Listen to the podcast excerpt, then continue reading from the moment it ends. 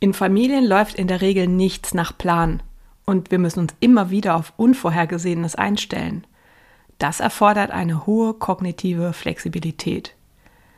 Wer wann sich wie gut anpassen kann an Unvorhergesehenes und inwiefern wir diese Fähigkeit beeinflussen können, darum soll es heute gehen. Hallo und herzlich willkommen zum Kraftvoll Mama Podcast der Podcast für Mamas, die ihre Kinder zugewandt und bedürfnisorientiert begleiten wollen, auch und gerade in besonders herausfordernden Situationen und das alles ohne die eigenen Bedürfnisse zu übergehen. Mein Name ist Lena Frank und als Mama Coach helfe ich dir dabei, dich auch an der Seite eines sensiblen und emotionsgeladenen Kindes gelassen und selbstsicher zu fühlen, sodass du das Mama-Sein auch wirklich genießen kannst.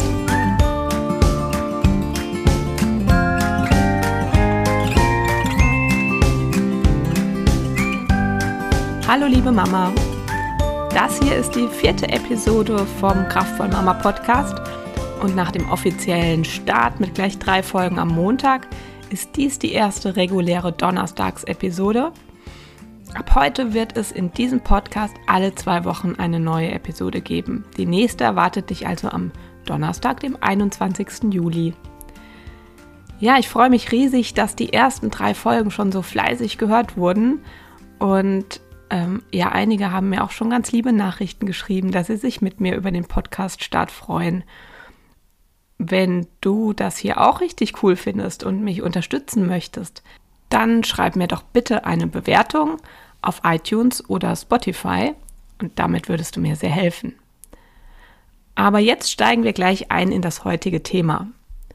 Kognitive Flexibilität im Familienalltag. Was tun, wenn alles anders bleibt? Sobald wir Kinder haben, fordert das Leben von uns Eltern, dass wir uns ständig anpassen. Es fängt mit der Schwangerschaft an, wenn sich der Körper und die Körperempfindungen ständig verändern. Die Geburt des Kindes verlangt natürlich auch eine krasse Anpassungsleistung von uns. Und dann jagt eine Phase die nächste. Wir müssen uns auf das Kind und dessen Entwicklungsphasen immer wieder neu einstellen. Aber auch der Alltag bietet uns eine Überraschung nach der anderen. Da wird plötzlich das Glas Wasser umgestoßen. Das Kind braucht eine frische Windel, wenn wir gerade los wollen. Geschwisterstreit bricht aus heiterem Himmel aus. Das Knie ist aufgeschürft und das Kind braucht Tröstung. Oder es kommt zu einem emotionalen Zusammenbruch bei den Hausaufgaben. Da hilft der schönste Haushaltsplan nichts, wenn die Kinder nun mal dazwischen funken. Wie gut wir mit dem ganzen Chaos zurechtkommen, ist nicht nur von Person zu Person unterschiedlich, sondern variiert auch bei ein und derselben Person sehr stark. Wir reden hier von der kognitiven Flexibilität, also die Fähigkeit, sich an neue Situationen anzupassen. Was für dich und mich als Mama schon mal interessant zu wissen ist, es gibt einen typischen Verlauf im Leben eines Menschen. Kleine Kinder sind noch sehr unflexibel. Die Flexibilität steigt dann aber immer weiter an, im Jugendalter und jungen Erwachsenenalter, bis sie dann etwa zwischen dem 20. und 30. Lebensjahr ihren Höhepunkt erreicht hat, um dann im Alter wieder abzunehmen. Ja, das kennen wir sicher alle von Älteren, dass sie sich nicht mehr so leicht an neue Umstände anpassen können. Es ist also kein Zufall, dass gerade Kleinkinder sehr positiv auf immer gleiche Routinen ansprechen, und richtig außer sich geraten können, wenn etwas nicht so läuft, wie sie sich das in den Kopf gesetzt hatten. Oder ein anderes Phänomen. Die meisten Kinder haben Schwierigkeiten mit Übergängen. Also wenn sie jetzt mit einer Tätigkeit, zum Beispiel dem Spielen, aufhören sollen und dann zum Essen kommen oder sich Jacke und Schuhe anziehen und aus dem Haus gehen sollen. Und das treibt Eltern oft zur Verzweiflung, weil sie glauben, das könne ja nicht so schwer sein. Schließlich kann das Kind sich ja schon längst die Jacke anziehen. Es muss es jetzt nur noch tun, sprich wollen. Aber Kinder sind eben kognitiv noch nicht in der Lage, so flexibel zwischen verschiedenen Tätigkeiten hin und her zu wechseln wie wir Erwachsenen. Und das können wir von den Kindern einfach noch nicht erwarten. Viele Eltern wundern sich auch, wenn das kleine Kind es nicht erträgt, wenn ein Besuchskind mit seinen Spielsachen spielt oder wenn es nicht akzeptieren kann, dass Mama gerade krank ist und sich auf die Couch zurückziehen möchte. Also dass das Kind nicht mal Rücksicht nimmt, wie sie sagen. Ja, und das hat auch mit dieser geistigen Flexibilität zu tun. Das Kind möchte nicht, dass etwas anders ist, als es das gewohnt ist. Und das macht es unsicher und weckt ja negative Emotionen. Vielleicht magst du mal darüber nachdenken, welche Konflikte du mit deinen Kindern in letzter Zeit hattest und welche davon mit seiner noch eingeschränkten kognitiven Flexibilität zu tun haben könnten. Es fällt oft leichter, diese Schwierigkeiten zu akzeptieren, wenn wir wissen, dass das zu einer normalen kognitiven Entwicklung gehört. Mit steigendem Alter des Kindes werden Probleme dieser Art also abnehmen.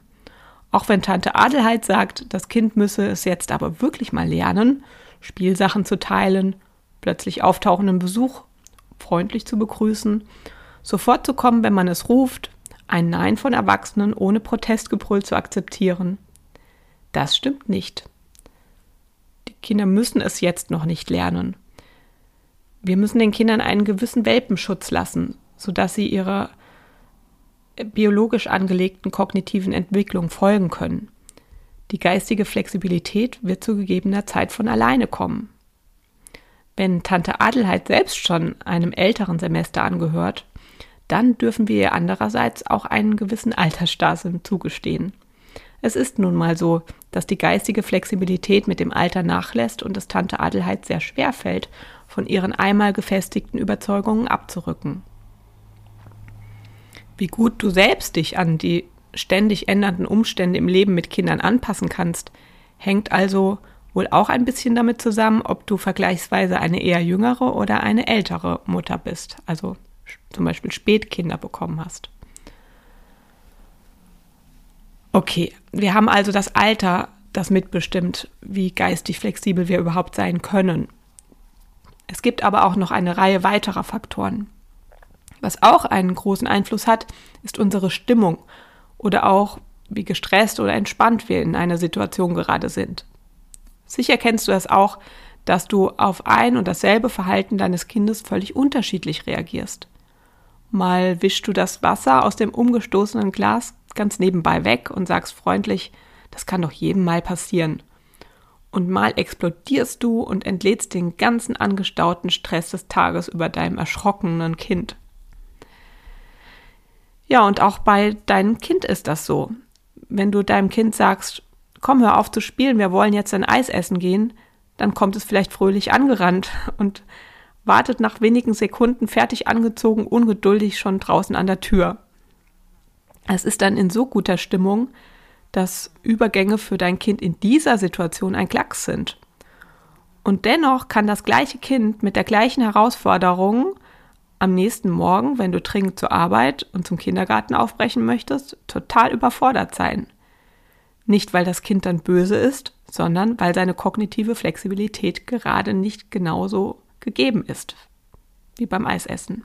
Es hängt mit seiner Stimmung zusammen. Und mit den Aussichten, wie schön die Aussichten sind, ne? wie gerne es äh, diesen Übergang jetzt geht. Und wenn es Tante Adelheid so richtig Freude macht, mit dem süßen Kleinkind Backe, Backe, Kuchen zu singen, dann fällt es ihr leicht, ihrem Alter zum Trotz über ihre eigentlich festgefahrenen Überzeugungen bezüglich der Kindererziehung hinwegzusehen. Also es ist bei allen Menschen so, egal welchen Alters, dass sie bei guter Laune ähm, deutlich flexibler sind, als wenn sie gestresst sind, wenn da unbefriedigte Bedürfnisse sind und so weiter.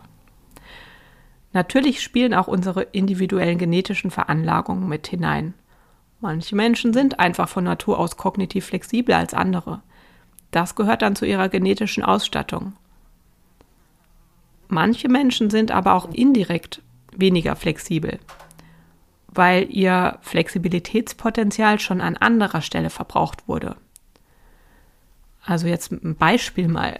Ähm, wer sehr sensibel ist und Sinnesreize sehr viel intensiver aufnimmt als andere und sie nicht gut filtern kann, dessen Grundanspannung ist in gewissen Situationen, die mit vielen auf sie einprassenden Reizen verbunden sind, wahrscheinlich deutlich höher als bei anderen. Und wenn jetzt noch etwas Unvorhergesehenes dazukommt, sind hochsensible Personen also schnell überfordert. Als hochsensible Mutter findest du einen Kindergeburtstag auszurichten, vielleicht als deutlich anstrengender als eine andere Mutter, die nicht so sensibel ist. Und vielleicht hilft es dir dann, alles, was nur irgendwie geht, vorab zu planen, um immerhin einen gewissen Anteil an Kontrolle am Geschehen zu behalten. Für ein hochsensibles Kind ist vielleicht der Kindergartenbesuch alleine schon unglaublich herausfordernd.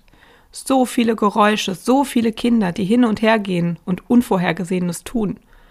Da kann es sein, dass es dem Kind mit einem Mal zu viel wird und es sich entweder zurückzieht oder aggressiv auf das nächste Kind losgeht, das ähm, ja etwas Unvorhergesehenes tut.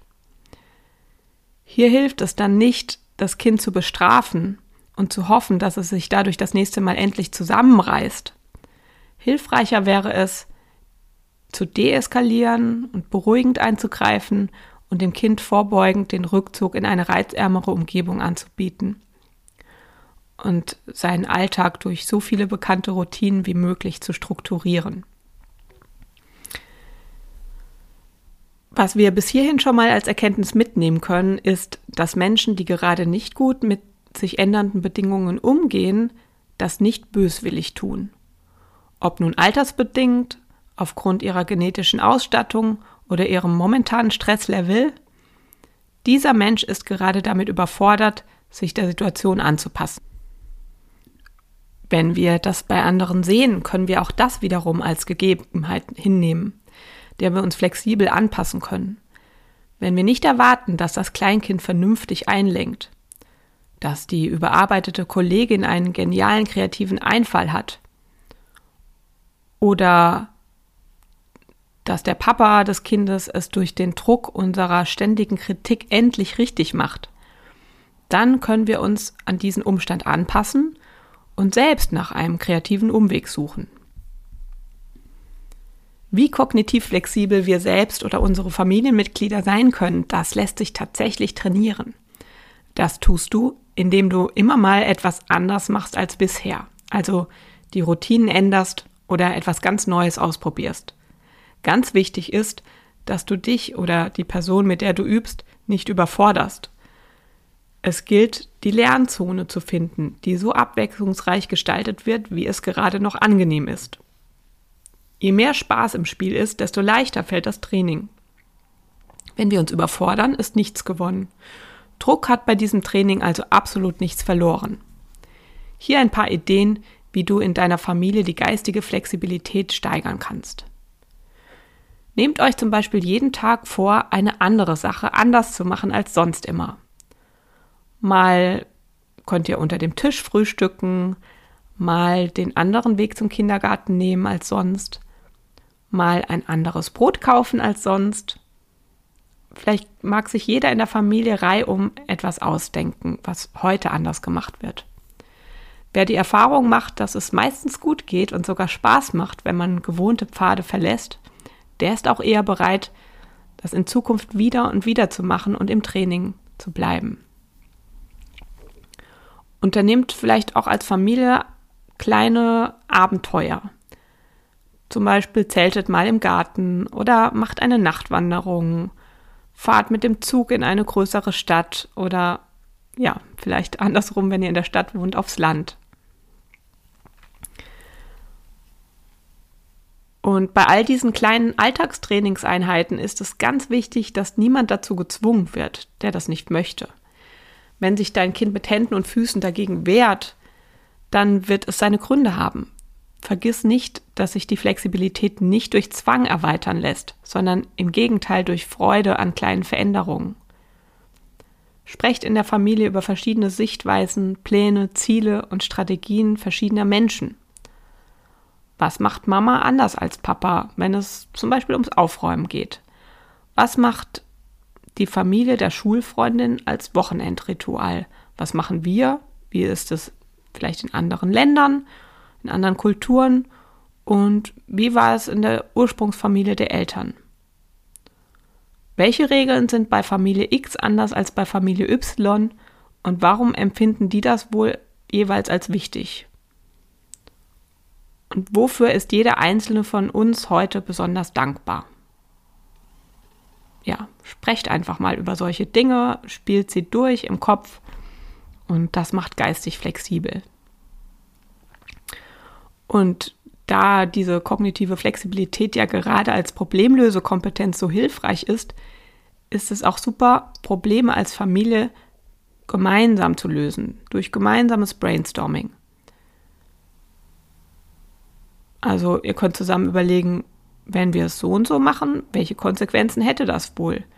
Wie könnten wir es noch machen? Und wären wir dann mit dem Ergebnis zufriedener? Wer hat noch eine Idee, was wir machen könnten? Und so ähm, könnt ihr erstmal gemeinsam flexibel Probleme lösen und das ist auch ein Geschenk, das du deinem Kind mitgibst für die Zukunft, dass es sich solche Gedanken später im Kopf machen kann. So, das waren jetzt ein paar Ideen, wie wir als ganze Familie etwas flexibler werden können. Häufig kommen Mamas aber mit folgendem Problem zu mir. Sie wollen, dass ihr Kind etwas tut oder lässt und das Kind stellt sich quer. Die Mutter versucht es wieder und wieder, immer auf die gleiche Art, aber das Kind reagiert eben auch immer und immer wieder gleich. Beide Seiten sind frustriert. Die Mütter sind ja verständlicherweise genervt und wissen nicht mehr weiter. Wir hatten ja schon das Thema, dass die kognitive Flexibilität der Kinder sich im Laufe ihrer Kindheit erst noch entwickelt. Wenn hier also jemand etwas an den eingefahrenen Mustern verändern kann, indem er mal etwas anderes ausprobiert als sonst, dann sind das wohl erstmal wir Eltern. Und um uns diesen Schritt so leicht wie möglich zu machen, gibt es ein paar Dinge, die wir beachten können.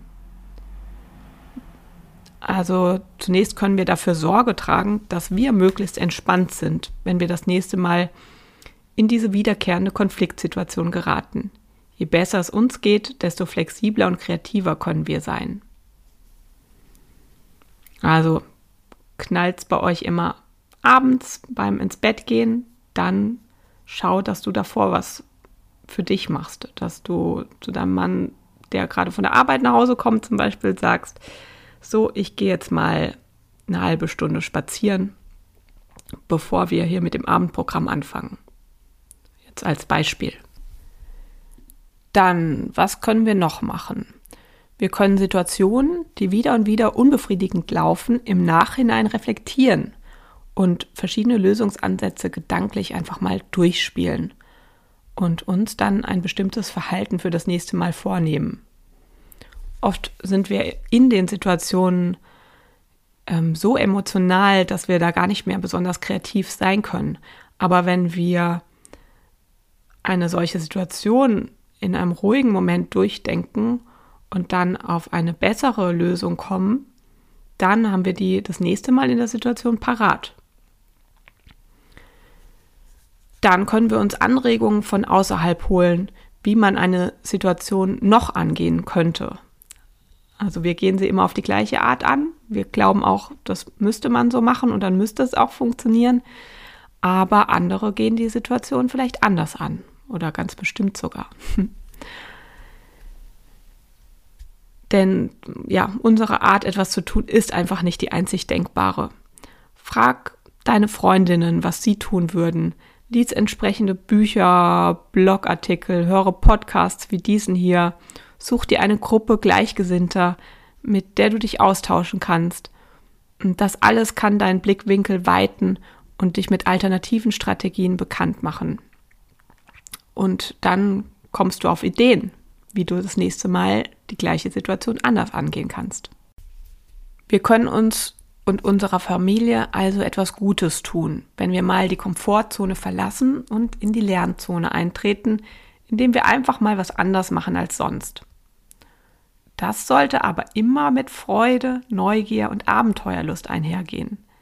Denn dann können wir positive Erfahrungen damit sammeln, alternative Verhaltensstrategien auszuprobieren und werden diese Erfahrungen wiederholen wollen. Was überhaupt nichts bringt, ist, wenn wir uns oder unsere Liebsten mit der Anforderung nach mehr Flexibilität überfordern. Was passiert, wenn wir unser Kind zwingen, eine andere Strategie als die von ihm bevorzugte auszuprobieren? Wenn wir es zwingen, sein Lieblingsspielzeug an das Besuchskind abzugeben? Wahrscheinlich wird es von seinen Gefühlen übermannt und alles läuft schief. Am Ende fühlt sich das Kind in seiner Annahme, dass es so und nicht anders laufen muss, bestätigt, weil es ja sonst im Chaos endet, und es wird in Zukunft noch rigider daran festhalten, was es sich in den Kopf gesetzt hat. Versuchen das durchzuziehen. Ja, hier nochmal die Zusammenfassung für heute. Die kognitive Flexibilität jedes einzelnen Menschen hängt von verschiedenen Faktoren ab. Wie alt ist die Person? Welche Stimmung hat sie gerade? Ist sie entspannt, freudig erregt oder geht sie schon gestresst in die Situation hinein? Wie ist diese Person genetisch veranlagt? Also was für ein Typ ist sie? Gleichzeitig ist es uns möglich, die Flexibilität jeder einzelnen Person zu trainieren indem wir einfach immer wieder mal etwas ganz anderes machen, als wir das gewohnt sind. Und zwar spielerisch mit Freude und Neugier, indem wir uns auch für alternative Sichtweisen, Strategien und Lösungen anderer Menschen interessieren und uns damit auseinandersetzen. Dieses Training sollte aber immer in einem Wohlfühlrahmen passieren. Keinesfalls sollten wir unsere Grenzen bzw. die unserer Kinder übergehen und Flexibilität erzwingen. Das kann ganz schön nach hinten losgehen.